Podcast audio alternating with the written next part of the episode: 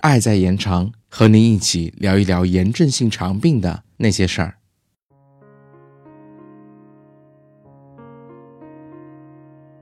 Hello，大家好，今天要和大家分享的内容是炎症性肠病的辅助药物有哪些。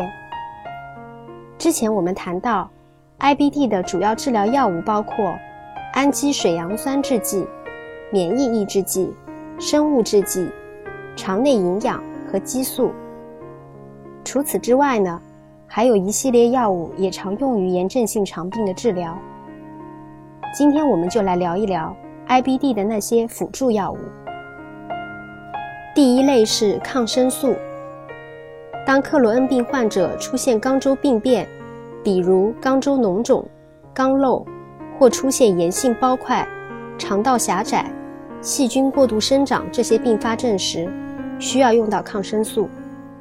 目前，克罗恩病患者最常用的抗生素有甲硝唑和环丙沙星等。研究证明。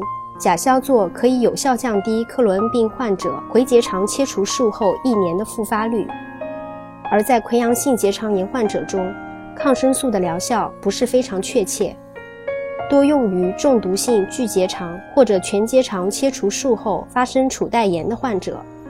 第二类是微生态制剂，主要是益生菌。我们的肠道是一个庞大而复杂的微生态系统。肠道内大约有三十属五百种细菌。正常情况下，不同肠段的菌群数量、种类与比例差异很大，但相对平衡。一旦这种平衡被打破，就称之为肠道菌群失调。而肠道菌群失调和 IBD 又有着怎样的关系呢？一方面，研究发现肠道菌群失调可能参与炎症性肠病的发病。另一方面，疾病本身导致的腹泻、便秘、营养不良、精神紧张、抗生素的不合理使用等，又会进一步加重肠道菌群失调。这就需要适当补充微生态制剂，来重塑肠道菌群平衡，改善症状。益生菌是运用最广泛的微生态制剂。益生菌指的是给予足够剂量时。能对人体健康有利的活的微生物，它存在于我们的食物，比如酸奶和奶酪，还有药物和食品添加剂中。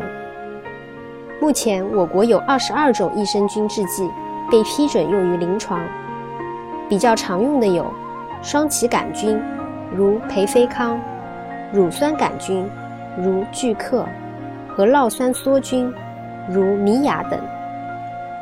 益生菌有哪些作用呢？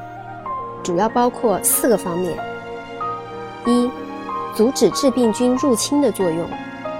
益生菌为了与致病菌竞争肠道内有限的营养和位置，会分泌抑菌或杀菌物质，阻止致病菌和其他微生物的生长繁殖。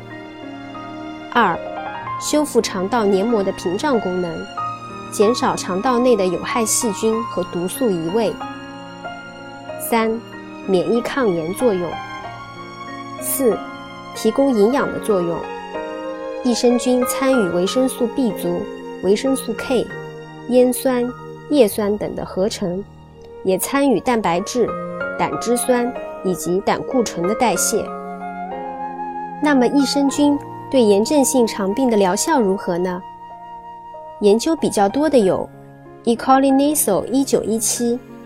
VSL 三、乳酸杆菌、双歧杆菌等等，研究证实，前两者不仅有利于溃疡性结肠炎患者的诱导、维持缓解，甚至可以与标准剂量的美沙拉嗪相媲美，为不能或不愿使用氨基水杨酸制剂的溃疡性结肠炎患者提供了另一个选择。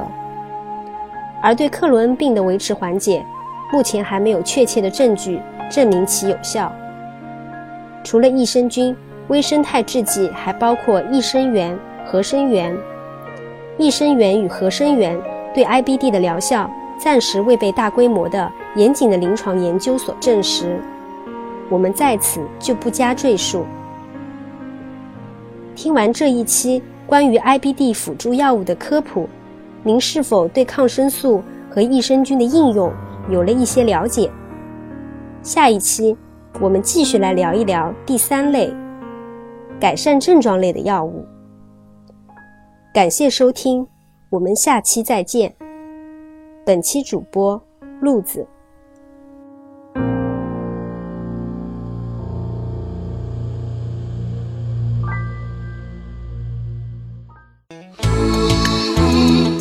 本节目由 CCCF 爱在延长炎症性肠病基金会独家录制播出。节目内容感谢由浙江大学出版社出版的《溃疡性结肠炎和克罗恩病你问我答》丛书。更多详情，请欢迎关注爱在延长官方网站及微博、微信公众号，期待您的互动。